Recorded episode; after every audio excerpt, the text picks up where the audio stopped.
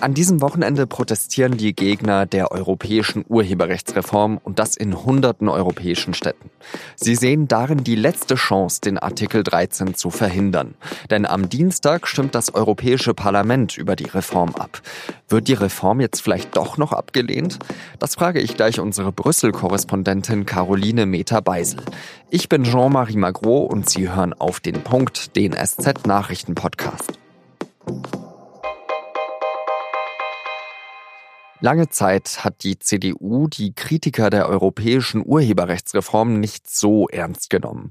Erst haben einige Politikerinnen und Politiker gesagt, die vielen Beschwerden im Netz, das seien hauptsächlich Bots. Und die jungen Leute, die wirklich gegen die Reform sind, die seien von den großen Plattformen gesteuert. Das hat zum Beispiel Axel Voss gesagt, der Berichterstatter des EU-Parlaments für die Urheberrechtsreform. Besonders umstritten ist der Artikel 13 der Reform. Der verpflichtet Plattformen wie YouTube dazu, Urheberrechtsverletzungen schnell zu beseitigen. Die einzige Möglichkeit dafür sind sogenannte Upload-Filter. Das sagen Kritiker. Upload-Filter würden nach Urheberrechtsverletzungen filtern und im Fall von YouTube Videos dann gar nicht erst hochladen. Die Kritiker sagen, dadurch drohe Zensur. Am Samstag gehen dagegen Menschen in vielen europäischen Städten auf die Straße. In Deutschland sind in 50 Städten Demos angekündigt. Auch Juso-Chef Kevin Kühnert hat dazu aufgerufen, für ein freies Internet zu demonstrieren. Kommt mit uns auf die Straße am 23. März zu Großdemos, zum Beispiel hier in Berlin. Wir Jusos rufen auch auf. Ich werde dort selbst auch hingehen. Es ist wichtig, dass wir auf der Straße zeigen, wie viele wir sind, dass wir Bilder produzieren, bei denen wir zeigen können, die Netz-Community steht zusammen und wehrt sich gegen diesen Wahnsinn. Auch Unternehmensgründer sprechen sich gegen die Reform aus. Zwar sind Startups vom Artikel 13 ausgenommen, wenn sie jünger als drei Jahre sind und weniger als 10 Millionen Euro Umsatz machen, trotzdem fürchten sich viele von ihnen vor hohen Kosten, wenn sie auch Uploadfilter einführen müssten. Die Proteste wirken sich auf die Politik aus. CDU und CSU haben vergangene Woche einen Vorschlag gemacht. Sie wollen zumindest verhindern, dass es in Deutschland Uploadfilter gibt. Für die SPD ist das nicht genug. Sie will, dass das Europaparlament zwar für die Urheberrechtsreform abstimmt, aber gegen den Artikel 13.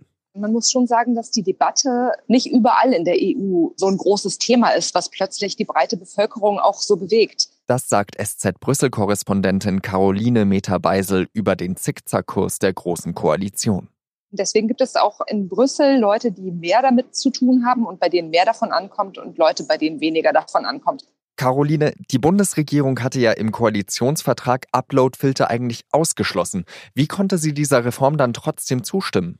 Wenn der Vorwurf eben kommt, ihr brecht den Koalitionsvertrag, dann kommt manchmal als Antwort, das Wort Uploadfilter steht in dem Text nicht drin. Es ist aber so, dass Kritiker eben sagen, dass den Plattformen gar nichts anderes übrig bleiben wird, als diese Uploadfilter einzusetzen. Dieses Argument ist natürlich auch schon in die Bundesregierung vorgedrungen. Deswegen hatte ja zum Beispiel auch die Justizministerin Katharina Barley kurz vor Ende des ganzen Prozesses und auch hinterher nochmal wiederholt, dass sie gegen diese Upload-Filter ist. Aber am Ende wird die Position, die Deutschland vertritt, in der Ressortabstimmung abgestimmt und da konnte sich Frau Barley mit dieser Haltung nicht durchsetzen. Meinst du, dass es dieser ganzen Urheberrechtsreform gerecht wird, dass wir uns so sehr auf den Artikel 13 konzentrieren? Insgesamt beinhaltet diese Urheberrechtsreform natürlich noch viel, viel mehr als nur Artikel 13. Ein weiterer Artikel, der auch sehr umstritten ist, ist Artikel 11. Da geht es um das Leistungsschutzrecht für Presseverleger. Es gibt aber auch ganz, ganz viele Inhalte in der Reform, die nicht umstritten sind, die möglicherweise mit zum Kollateralschaden werden könnten, so sich dann hier tatsächlich noch was ändert. Trotzdem glaube ich, dass gerade der Fokus der Aufmerksamkeit auf Artikel 13 liegt. Das ist schon gerechtfertigt, denn das ist der Punkt eben, der am allerheftigsten umstritten ist. Lange hieß es ja, so viele seien ja gar nicht gegen diese Reform. Das seien vor allem Bots, die da Stimmung machen. Haben die europäischen Politiker vielleicht den Ärger der jungen Menschen unterschätzt bei diesem Thema? Manche unterschätzen den Ärger sogar nach wie vor, denn das Argument, das sind Bots oder ich bekomme E-Mails nur aus Amerika. Diese Argumente kommen ja immer wieder. Also ich glaube, nach wie vor gibt es einige, die nicht ganz ernst nehmen, dass es da Leute gibt, die auf die Straße gehen und die sich durchaus informieren und ihre Meinung kundtun wollen. Anhänger der Reform sagen ja eben auch, die Leute werden von den Plattformen wie YouTube gesteuert. Wie groß ist denn, denkst du, der Einfluss von Google und Co. in dieser Frage der Urheberrechtsreform? Also was man auf jeden Fall sagen kann, ist, dass Google und die großen Plattformen natürlich versucht haben und noch versuchen, Einfluss zu nehmen auf diesen Prozess. Das gilt auch für die Befürworter. Das ist eigentlich normal. Was aber bemerkenswert ist, dieser Vorwurf, Google würde so viel Einfluss nehmen, wenn man sich mal anguckt, wie breit mittlerweile die kritischen Äußerungen gegen diese Reform sind. Da sind auch sehr viele Akteure dabei, die sonst eigentlich selbst sehr kritisch sind den Reformen gegenüber und die aber auch jetzt alle sagen, wir sind nicht einverstanden mit dem, was da passiert. Die Kritik geht da ja von vielen jungen Menschen so weit, dass sie sagen, diese Abgeordnete, die haben sowieso keine Ahnung vom Netz und die werden mit dieser Urheberrechtsreform das freie Internet beerdigen. Wie schlimm ist denn dieser Vertrauensverlust für die Europäische Union? Ich glaube, dass gerade die jungen Menschen viele das Gefühl haben, dass ihre Argumente überhaupt nicht ernst genommen werden. Wenn man sich mal die Wahlbeteiligung anguckt bei der letzten Europawahl, da sind von den 18 bis 24-Jährigen überhaupt nur 28 Prozent der Wahlberechtigten hingegangen zur Europawahl. Die EU würde das gerne ändern und deswegen hat das Europaparlament gerade eine Kampagne angestrengt, um junge Menschen zur Wahl zu bewegen und arbeitet dafür auch mit Influencern zusammen. Aber was halt tatsächlich bei den deutschen Influencern oft passiert ist, dass die halt sagen so, hey, guck mal nach Europa, da sind gerade irgendwie die Europaparlamentarier, die sind im Durchschnitt 55 Jahre alt und die stimmen über unser geliebtes Internet ab und hören uns noch nicht mal zu, wenn wir Gegenargumente haben. Und äh, diese Influencer berichten im Moment sehr, sehr viel, vor allem über die Demos gegen Artikel 13. Und insofern kann man fast sagen, dass ähm, das Parlament sich mit der Kampagne jedenfalls zu diesem Zeitpunkt fast ein bisschen ins Knie geschossen hat.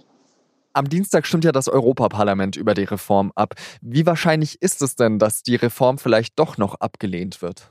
Es wird eine knappe Kiste. Ich habe vor ein paar Tagen äh, mit Timo Wölken gesprochen, der für die SPD im Rechtsausschuss sitzt und der sogar gesagt hat, es könnte so knapp werden, dass es am Ende auch davon abhängen könnte, ob jemand mit dem Flugzeug Verspätung hat und einfach es nicht rechtzeitig zur Abstimmung schafft. Also ich glaube, da sollte man sich nicht zu weit aus dem Fenster hängen.